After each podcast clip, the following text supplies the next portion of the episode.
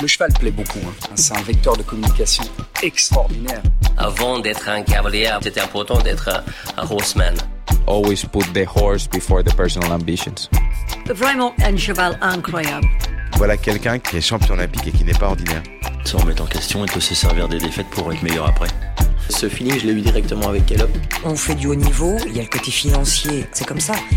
Aller en compétition parce qu'il est bon, pas parce qu'il paye une table. Moi, je veux pas euh, courir mes chevaux pour l'argent. If you can do it in a way that doesn't take too much out of your horses. Quand on voit l'évolution en, en 10 ans de temps, euh, qu'est-ce que ça va être dans 10 ans? Pouvoir motiver les jeunes à aller au bout de leurs rêves? Forme de très très bons compétiteurs. Je ne vais pas dire que ça forme des hommes de chevaux. Pour moi, les bons moments, ils sont à venir. Aujourd'hui, euh, réussir sa vie, c'est avoir la vie que l'on souhaite. Cet épisode est une aventure.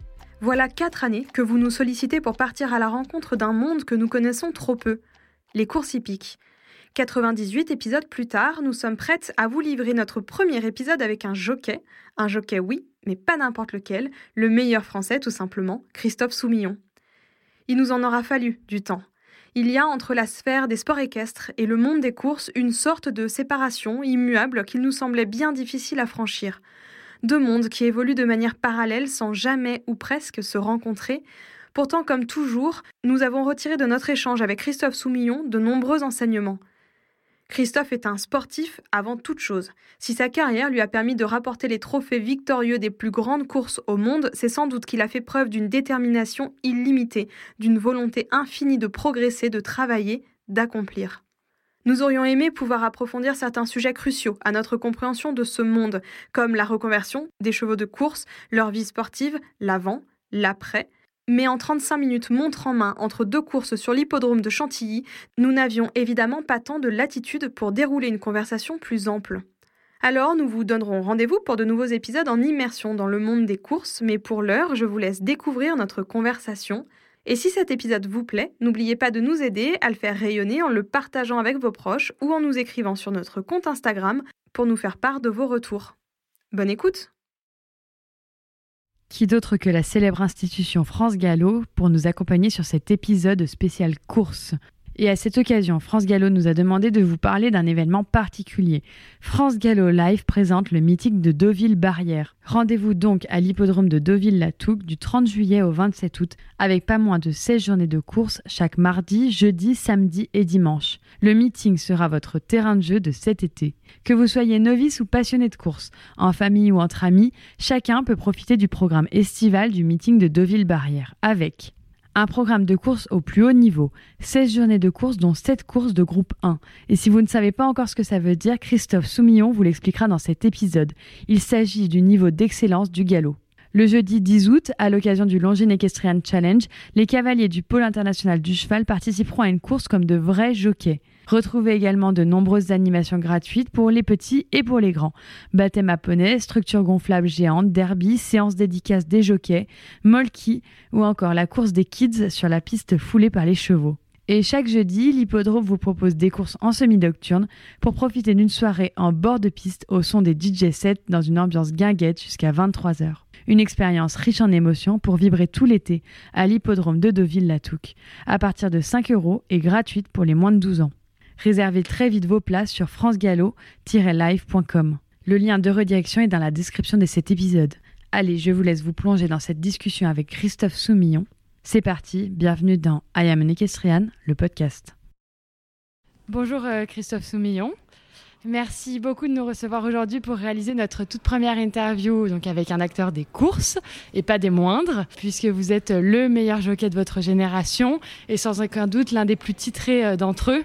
On est littéralement entre deux courses à Chantilly et on est vraiment reconnaissant que vous ayez pris le temps pour nous. Je vais revenir euh, très rapidement sur votre palmarès. Après votre formation à l'école des courses hippiques à la FASEC de Gouvieux, près de Chantilly, vous remportez vos premiers succès. En 98, vous êtes auréolé déjà de 11 victoires. Vous recevez l'étrier d'or, euh, qui est la récompense réservée aux apprentis euh, jockeys. En 2000, vous remportez votre centième victoire et réussissez à l'exploit de gagner 5 courses dans la même réunion, que vous réitérez ensuite en 2006.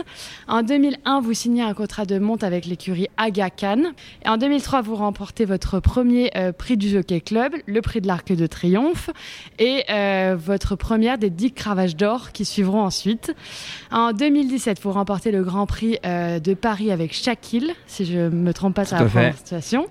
Et cette même année, vous battez le record du nombre de victoires. En 2018, vous remportez la Dubai World Cup, une des dernières courses qui manquait à votre palmarès. Vous avez été euh, le partenaire de nombreux champions, parmi lesquels euh, Zarkava, Dalakani, Almanzor et puis euh, Cyrus des Aigles, que vous recueillez régulièrement en vacances chez vous depuis 2016. La coutume donc dans notre podcast, c'est de parler de l'homme avant de parler du professionnel que vous êtes. Vous êtes né en 1981 fils d'un jockey d'obstacles et vous avez évolué très jeune au plus proche des chevaux. Est-ce que vous pourriez nous parler de votre enfance? Comment est-ce que ça s'est déroulé? Est-ce que c'était finalement logique que vous fassiez ce métier-là aujourd'hui bah, Déjà, bonjour et merci pour euh, votre invitation. Alors, pour commencer au tout début, euh, bien sûr, j'ai toujours été très, très attiré par les chevaux puisque mon papa euh, travaillait tous les matins dans des écuries et on logeait au-dessus des box. Donc, c'est vrai que j'ai eu tout de suite cet amour assez proche du, cheval. j'ai passé beaucoup de temps tout petit voilà, dans les box ou même à cheval avec mon père. Malheureusement, à l'âge de 4 ans, j'ai eu un accident assez grave avec un, un petit poney Shetland. J'ai mon, mon pied qui restait coincé dans l'étrier. Il a galopé sur la route pendant 300-400 mètres. Donc euh, c'était un moment un peu euh, traumatisant pour moi. Et mon père ayant pris un petit peu peur pour, pour, pour ce qui m'est arrivé, euh, n'a pas voulu me revoir sur un, sur un cheval ou sur un poney. Et un jour comme ça, un ami est venu me voir, un ami de mon père, et voyait que tous les après-midi je faisais rien quand mon père faisait sa sieste. Il me dit écoute viens avec moi, je vais te, je vais t'emmener. J'ai une petite ponette qui est sympa et on, va aller la nourrir. Et voilà, j'étais avec lui. je lui ai demandé si je pouvais monter dessus. Elle n'était pas débourrée, donc il m'a dit essaye, mais tu vas sûrement tomber, ce qui, ce qui est arrivé. Je suis tombé euh, à peu près une dizaine de fois et je suis remonté dessus à chaque fois. Donc euh, le lendemain, je suis revenu, ça a recommencé, elle m'a refait, refait, tomber plusieurs fois et à un moment donné, elle s'est assagie. On a pris confiance euh, l'un en l'autre, elle s'appelait Bambi et voilà, on est devenus euh, amoureux l'un de l'autre et je l'ai monté pendant à peu près un an et demi, deux ans. Et un jour, voilà, de fil en aiguille, ce même monsieur Eddie Skepens m'a amené un jour aux courses de poney pour montrer un petit peu comment ça se passait parce que j'y connaissais absolument rien. Et ces deux petits frères étaient des, champions de Belgique de courses de poney et puis voilà, je suis allé aux courses et j'ai dû remplacer un de ses frères qui était malheureusement tombé aussi. Et euh, voilà, j'ai commencé comme ça. J'ai, au bout de 5-6 ans, euh, eu à peu près une centaine de victoires en course de poney. Et arrivé voilà, à l'âge de 14-15 ans, il fallait que je fasse euh, un choix. J'adorais la cuisine aussi, donc je savais pas si je voulais devenir chef cuistot un jour ou, ou peut-être jockey parce que bah, je sentais que j'avais suffisamment d'expérience et, le talent pour me lancer en tant que, que, jeune jockey apprenti. Mais malheureusement, en Belgique, les courses allaient très très mal, donc ma maman voulait absolument pas que, que je me lance dans le métier en Belgique. Et euh, voilà, un ami de mon papa m'a fait passer des documents euh, qui, venaient de la FASEC de Gouvieux, euh, l'école du Moulin avant.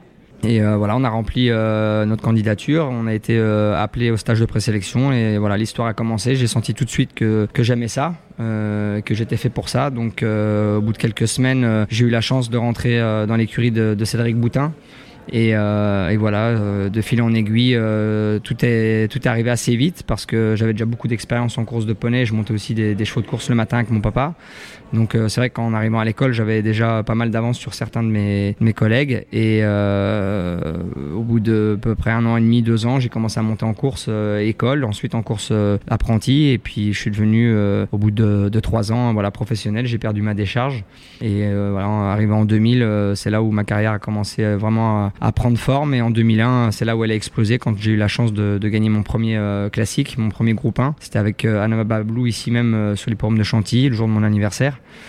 Donc à partir de ce moment-là, euh, voilà, il y a eu deux, étapes importantes. Vous le disiez tout à l'heure, euh, quand j'ai gagné, euh, j'ai fait le coup de 5 le 1er mai à, Saint-Cloud. C'était vraiment une journée assez incroyable parce qu'en plus j'ai eu la chance de gagner le prix Muguet, qui était la plus grosse course de la, Réunion et c'était mon premier groupe 2. Donc il faut savoir que chez nous dans les courses, voilà, les plus grandes courses c'est les groupes 1, les groupes 2 ensuite, groupe 3, après on a listed et des courses de handicap et courses à condition. Mais voilà, quand on gagne des courses de groupe, c'est déjà très très important.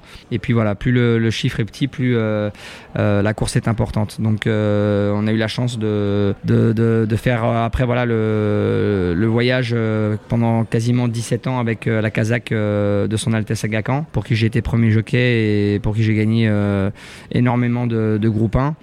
Et voilà, on a eu euh, Zarkava, Dalakani, euh, euh, Erevan, Vadeni, on a eu ces derniers temps. J'ai eu aussi voilà, la chance de monter Montmartre, Chamanda, des, des, grands champions qui ont gagné un petit peu partout dans le monde. Et c'est vrai que j'ai eu aussi beaucoup de chance de pouvoir voyager l'hiver au Japon, à Hong Kong, aussi à Dubaï. Et voilà, j'ai au fur et à mesure réussi à a engendré des, des, grandes victoires. Il en manque encore un petit peu à mon palmarès parce qu'il y a des courses un petit peu euh, prestigieuses, mythiques, comme euh, par exemple le, Kentucky Derby ou le Derby d'Epsom, qui sont des, courses euh, quasiment intouchables pour un jockey français. Et voilà, ça reste quand même des, objectifs, même si j'ai l'âge qui me fait croire que ça va être un petit peu compliqué d'aller les chercher, mais on sait jamais dans notre métier. parfois, on peut avoir de la chance sans le savoir, se retrouver sur un bon cheval en dernière minute. Donc, on va tout faire pour voilà avoir la chance, en tout cas, d'essayer de, de, de les remonter ces courses là et pourquoi pas un jour euh, en gagner une on devine dans votre discours, mais aussi quand, euh,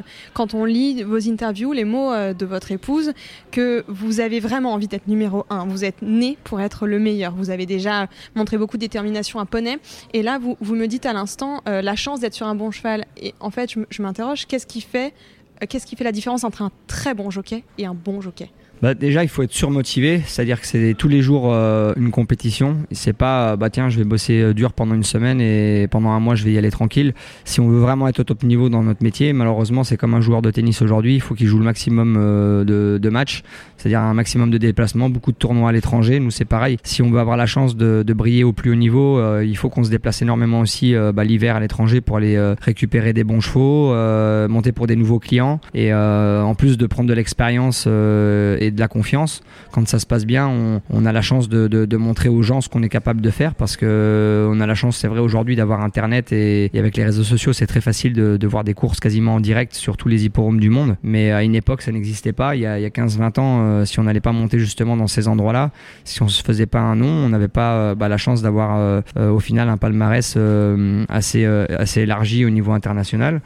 Et c'est clair que nous, dans notre métier, euh, il y, a, souvent des hauts et des bas parce qu'on peut pas être en pleine forme et, motivé tout le temps, euh, surtout quand on monte voilà plus de 1500 courses par an. Euh, ça, c'est ce qui m'arrive quand vraiment je fais des grosses années. Mais voilà, c'est sûr qu'on on fait un métier où on regarde pas la montre et on cherche pas à savoir si on est bien ou pas bien. On se lève tous les matins, même si parfois c'est très dur. C'est un petit peu comme aujourd'hui quand on voit le, Tour de France. Il y a des cyclistes qui sont amenés à, essayer de gagner une étape ou, ou même remporter des maillots ou, la victoire finale. Mais on sait que voilà, tous les jours, il peut arriver euh, n'importe quoi, une chute. Le lendemain, on peut quand même euh, espérer partir dans une échappée et gagner. Nous, c'est pareil dans notre métier. Euh, on arrive aux courses tous les jours avec une, certaine espérance parce que on a quasiment une fois ou deux par jour la chance de, monter des chevaux qu'on n'a jamais pu monter avant. Et dans ces chevaux-là, de temps en temps, bah, on tombe sur un, futur champion. Alors ça arrive rarement. Hein. Il faut à peu près 1000 montes pour tomber sur un, super cheval. mais ça, c'est des statistiques plus ou moins qui sont qui sont équivalentes à, à, mon palmarès. Mais euh, voilà, j'ai eu la chance de monter euh, plus de, de 110 groupes 1, de victoires de groupe 1 dans, dans le monde. Et c'est surtout grâce aux chevaux parce que faut pas l'oublier, on a beau être inspiré et en vouloir. si on monte pas le meilleur cheval de la, course, déjà c'est compliqué de, s'imaginer se déplacer et de gagner. Mais voilà, avec le temps, on, progresse de toute manière parce que quand on est jeune, on, pense beaucoup au physique et, à se préparer très fort euh, au niveau cardio et autres. Mais euh, avec le temps, voilà, j'ai appris à gérer aussi mon corps, mon poids, parce qu'il ne faut pas oublier qu'on a quand même nous euh, un barème de poids qui est assez strict dans lequel on doit essayer de, de, se placer. Moi, par exemple, c'est entre 54,5 et 56 kilos toute l'année. Et c'est clair qu'avec un, 1m73, c'est pas, ça n'a pas toujours été facile, surtout vers l'âge de 22-23 ans, quand on a le corps qui se développe. Et euh, aujourd'hui, on a un petit peu le souci, euh, nous, euh, dans le vestiaire, on a beaucoup de jeunes jockeys qui sont d'une taille encore supérieure à la mienne. Et quand on voit qu'ils doivent faire le, même poids que nous à l'époque, bah, on sait que c'est compliqué parce que chaque centimètre, bah, ça fait des kilos en plus mais euh, on fait voilà vraiment un métier de passion euh, dans lequel euh, voilà si on veut être numéro un on n'a pas le choix. Il faut tous les jours se remettre en question et monter course après course parce que ça peut arriver que dans une réunion les cinq premières courses se passent pas bien. On peut être déçu par les résultats et le comportement de certains chevaux et puis finalement on va peut-être des fois gagner les deux dernières qu'on monte donc on sait jamais vraiment ce qui peut ce qui peut ce qui peut se passer c'est pour ça qu'il faut être concentré et, pareil qu'un joueur de tennis bah, s'accrocher sur chaque chaque point chaque jeu chaque set et c'est comme ça qu'on parvient à gagner gagner voilà, des, des courses, se faire un nom et après avoir la chance, parce que plus on gagne de courses, plus on est vu, plus on, on est demandé. Donc après, il faut être au bon endroit au bon moment. On, vous l'a dit, donc nous on vient euh, essentiellement, uniquement d'ailleurs du concours hippique et mm. notre audience est beaucoup plus axée sur euh, le concours hippique. Donc on a essayé de poser des questions qui permettent aussi à nos auditeurs de, mieux comprendre sans qu'on soit dans, trop dans la technique. Il y a une question qu'on a l'habitude de poser très souvent, c'est de savoir euh, si la personne en face de nous et surtout comment est-ce que la personne définirait ce qu'est un homme de cheval? Alors la grande différence entre les courses et chez nous, c'est justement ce que vous avez dit, c'est que les cavaliers qui montent au meilleur niveau ou même euh, à un niveau euh, plus classique, euh, connaissent leurs chevaux. Ils les montent, ils les travaillent régulièrement toute l'année, etc. pour arriver sur un, certain objectif. vous, il vous arrive bah, tous les jours ou régulièrement, j'imagine, de monter des chevaux que vous connaissez pas du tout. est-ce que vous pouvez nous parler de la relation d'un jockey avec les chevaux? Voilà, comment est-ce qu'on peut la décrire et la définir par rapport forcément au cavalier plus classique? Bah, Nous, en fait, quand on arrive dans un rond de présentation, on arrive un petit peu comme un, une sorte de chuchoteur ou un, ou je vais dire un ostéopathe c'est-à-dire qu'on arrive et on essaie tout de suite de tester, voir un petit peu euh, ce qui va sur le cheval ou ce qui ne va pas. Euh, chaque euh, cheval a un comportement différent, surtout quand ils débutent. c'est toujours assez impressionnant pour eux quand ils arrivent en compétition pour la première fois. Donc il y a des chevaux qui peuvent être très stressés, d'autres un peu plus peureux. Et c'est à nous justement déjà en arrivant de se présenter et, de voir un petit peu comment ils réagissent parce que ils peuvent parfois avoir peur du public, des autres chevaux dans, le rond qui bougent un petit peu. Et c'est vrai que de voir un, un Gugus avec un pantalon blanc et une casaque euh, colorée arriver comme ça, euh, parfois ça peut être impressionnant et certains peuvent même mal réagir, ça peut être assez dangereux. Donc il faut vraiment arriver et, déjà tester. Une fois qu'on a pris la première euh, mise en confiance avec le cheval et qu'on monte dessus, là déjà voilà, avec les jambes, avec les mains, avec l'équilibre, on arrive déjà un petit peu à jauger ce que le cheval peut faire ou pas. Moi, je pense qu'un homme de cheval et un bon cavalier, bah, c'est celui qui va s'adapter quasiment à tous les chevaux et qui, au bout de quelques minutes, va, va faire comprendre au cheval qui il est et c'est après de, l'amener sur, euh, sur ce que le, cavalier aime faire. Euh, tout ça, ça se fait bien sûr euh, dans le calme et, euh, avec une certaine technique. Et plus on a l'habitude de, faire, je pense, moi, c'est ce qui m'a vraiment servi, c'est de faire des disciplines équestres différentes. moi, je sais que j'ai appris beaucoup de choses en faisant un peu de reining, en, en montant aussi des chevaux de, de, de CSO. J'ai fait beaucoup de randonnées aussi avec mes chevaux. j'ai fait du trot, de l'obstacle. Et je pense que chaque discipline, même le polo par exemple, bah, ça apprend certaines façons de se, se, poser sur le cheval et, de se servir de, de, certaines choses qu'on ne ferait pas nous par exemple dans le galop. C'est vrai que l'équilibre euh, on le travaille euh, assez peu finalement et euh, avec le temps en ayant justement eu des, codes qu'on a appris sur d'autres disciplines, ça nous permet derrière de même progresser dans notre métier et, d'essayer de, parvenir à, à, quelque chose encore de plus fin ce qui est pas toujours facile parce que nous c'est vrai qu'on nous demande euh, souvent sur certaines courses de partir très vite et, euh, on n'a pas le temps euh, vraiment de, mettre les choses en place. Mais sur certaines courses où des fois voilà on, court sur des hipporomes de petites surfaces avec beaucoup de tournants on, peut parfois ben, apprendre aux chevaux à bien changer de jambes à, se soulager à bien respirer. Et ça c'est des longueurs qu'on peut gagner dans, un parcours et qui peuvent permettre parfois d'avoir un cheval qui a une 3 4 chance et de gagner des courses. Donc c'est ce qui est assez passionnant dans notre métier c'est qu'on en apprend tous les jours. Et puis euh, voilà, c'est toujours intéressant de discuter avec des, gens de, d'autres disciplines parce que chacun a son avis, son œil, et je pense qu'à force de, monter beaucoup et, et voilà, de, d'essayer, euh, on, parvient toujours à s'améliorer. On l'a dit en préambule de cet épisode, on vient pas du tout de ce monde-là, mais on fait nos devoirs. On essaye vraiment d'avoir des informations et de pouvoir apporter de la profondeur à l'épisode, et c'est ce qu'on a fait ce matin. On a euh, sur la route mis un petit message à Thierry Rosier, qui, euh, pour l'info, a été le premier épisode qu'on a enregistré dans ce podcast il y a trois ans maintenant. et on lui a fait savoir qu'on allait enregistrer un épisode avec Christophe Soumillon, le premier épisode pour le monde de la course, et on lui a demandé voilà s'il avait une anecdote à nous donner ou une information. Et effectivement, il y en a une. Thierry nous expliquait que vous aviez traversé à une certaine période de votre carrière un passage euh, à vide, un passage de doute, et que votre euh, manager l'avait contacté pour voir si vous pouviez justement travailler ensemble et euh, essayer d'échanger sur des points de technique, sur des points de pédagogique. Et c'est la première fois que j'entends parler d'une sorte de collaboration entre le le sport équestre classique et le monde de la course. Est-ce que vous pensez que les deux peuvent vraiment se nourrir et, s'apporter mutuellement quelque chose? Bien sûr, je pense que dans n'importe quel euh, sport, euh, parce que même si pour certains on n'est pas considéré encore comme un, comme un sport, euh, on s'entraîne tous les jours comme des, des, vrais sportifs et c'est clair que voilà, il faut absolument avoir des informations parfois qu'on n'a pas instinctivement. il est clair que voilà, d'avoir de, de l'aide de temps en temps, nous, nous conseiller sur certaines choses parce qu'on se croit toujours assez fort et on, pense toujours pouvoir surmonter toutes les épreuves seul, mais c'est vrai que quand on est bien entouré et quand on a les gens autour de, soi qui, qui, vous mettent en bonne disposition pour euh, affronter des moments un petit peu compliqués, euh, ça permet voilà de, traverser euh, les orages euh, d'une manière un peu plus limpide et, de ressortir la tête de l'eau d'une meilleure façon et, de, repartir. Moi j'ai eu des coups durs dans ma carrière au moins 4 ou 5 fois.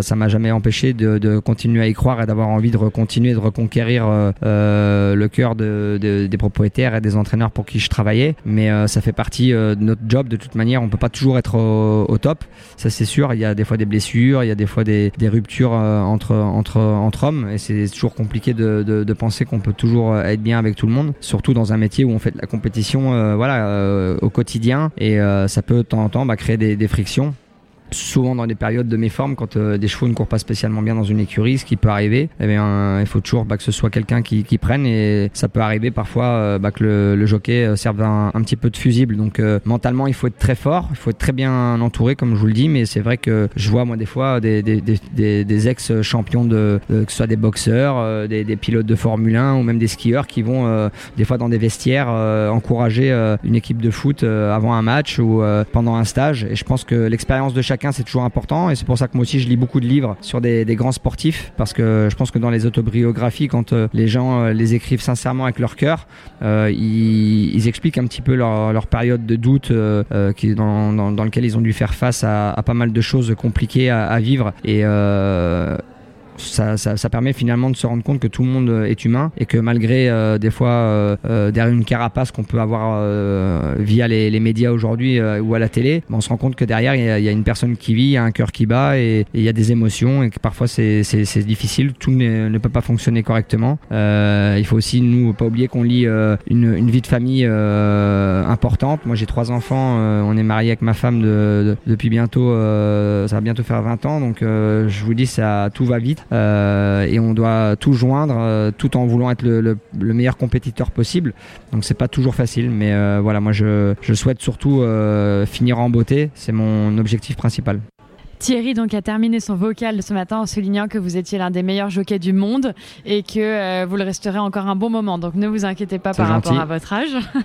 euh, Aujourd'hui donc à 42 ans si je me trompe pas. Qu'est-ce que ça fait d'être perçu comme ça On lit aussi tout ça? Bah déjà moi je me considère pas du tout comme un surdoué. Je pense que je suis plutôt euh, un, un gros travailleur qui cherche constamment à se remettre euh, en question.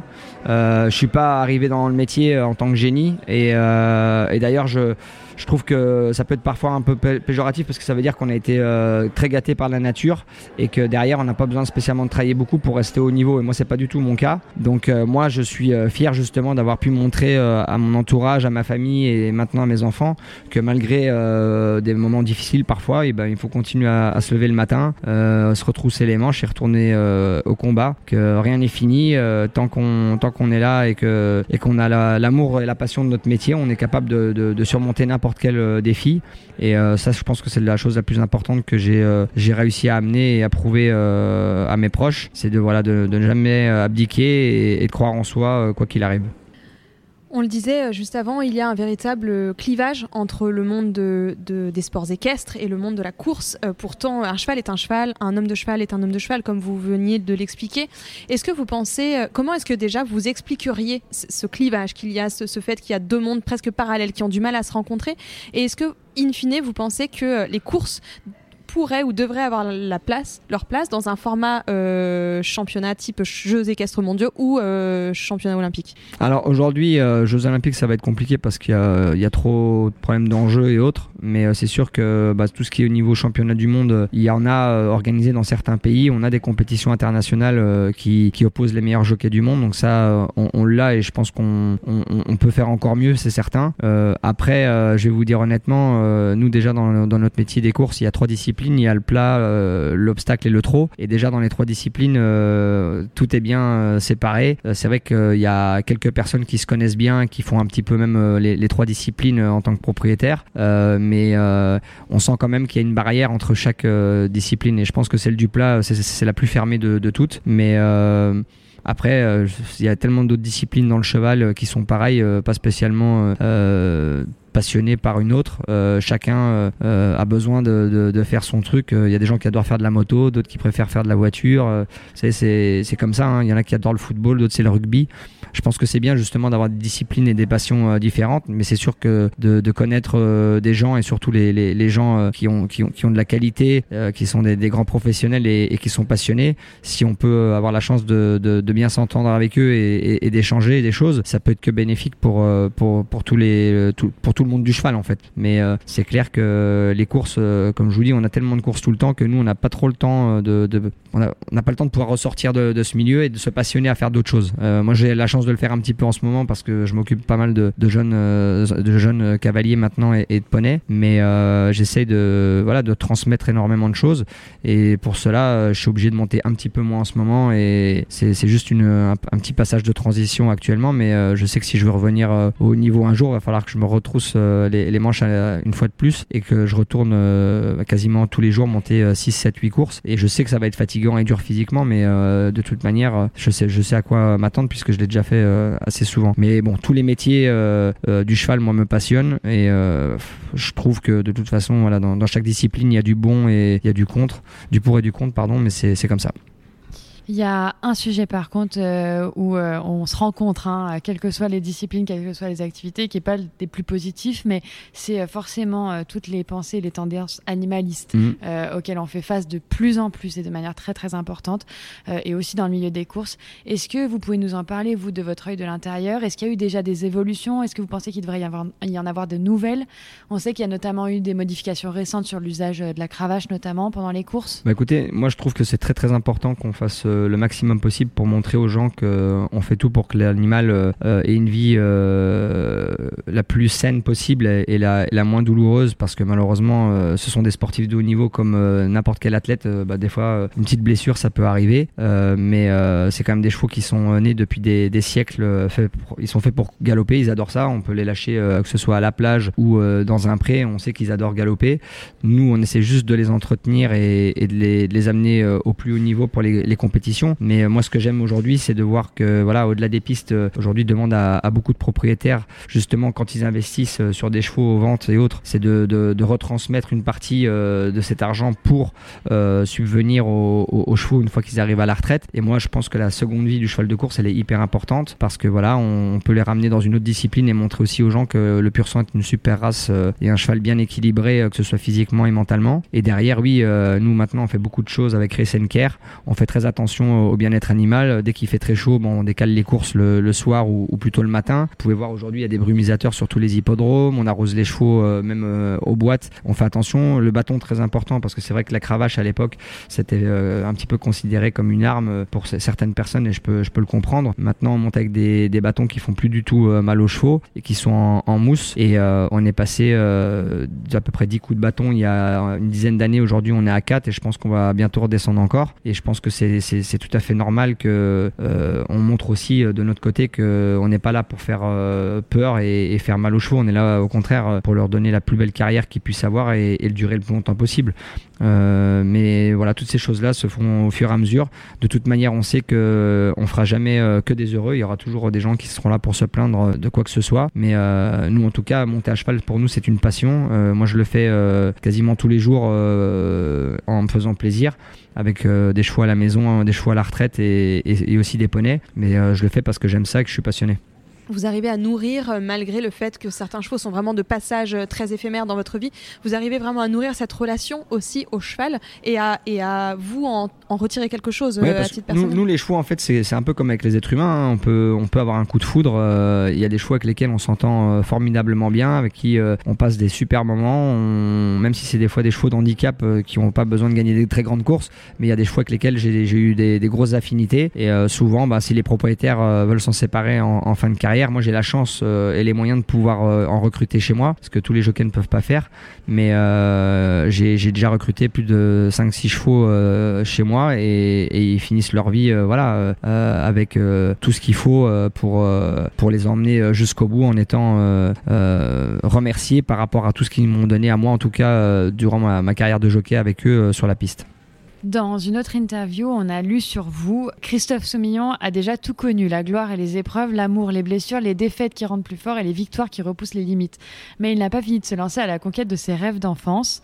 Euh, Est-ce que vous pouvez justement nous parler de ces échecs, de ces défaites qui ont fait que ça a été beaucoup plus formateur pour vous et que vous avez euh, réussi à en forger votre carrière? Moi, je pense que de toute manière, c'est plus dans la défaite qu'on apprend que dans la victoire, parce qu'avec l'euphorie, après une grande victoire, on, on pense que tout était normal et on, on va pas aller rechercher. Euh, on sait pourquoi on a gagné parfois, mais c'est pas ce qui nous fait euh, nous, remettre en avant. Moi, euh, c'est sûr que j'ai eu, euh, eu des pertes de contrat, j'ai eu, j'ai perdu des bons chevaux. des fois, j'ai été battu dans des grandes courses avec des chevaux qui, qui auraient dû gagner, et ça m'a permis à chaque fois de, de me poser les bonnes questions et, d'avoir envie de revenir sans, sans refaire une deuxième fois la même bêtise. Donc, ça m'est arrivé des fois de refaire une deuxième fois la bêtise dix ans après. De toute façon, vu le nombre de courses qu'on monte dans l'année, on peut pas tout faire bien, suivant les numéros de corde qu'on a et suivant euh, le parcours. Ça arrive que des fois, ça se passe toujours, euh, pas toujours comme on veut, mais de toute manière, euh, c'est un métier qui nous forge et euh, on est obligé d'être euh, parfois euh, très dur avec soi-même pour euh, avoir la chance justement de, continuer à,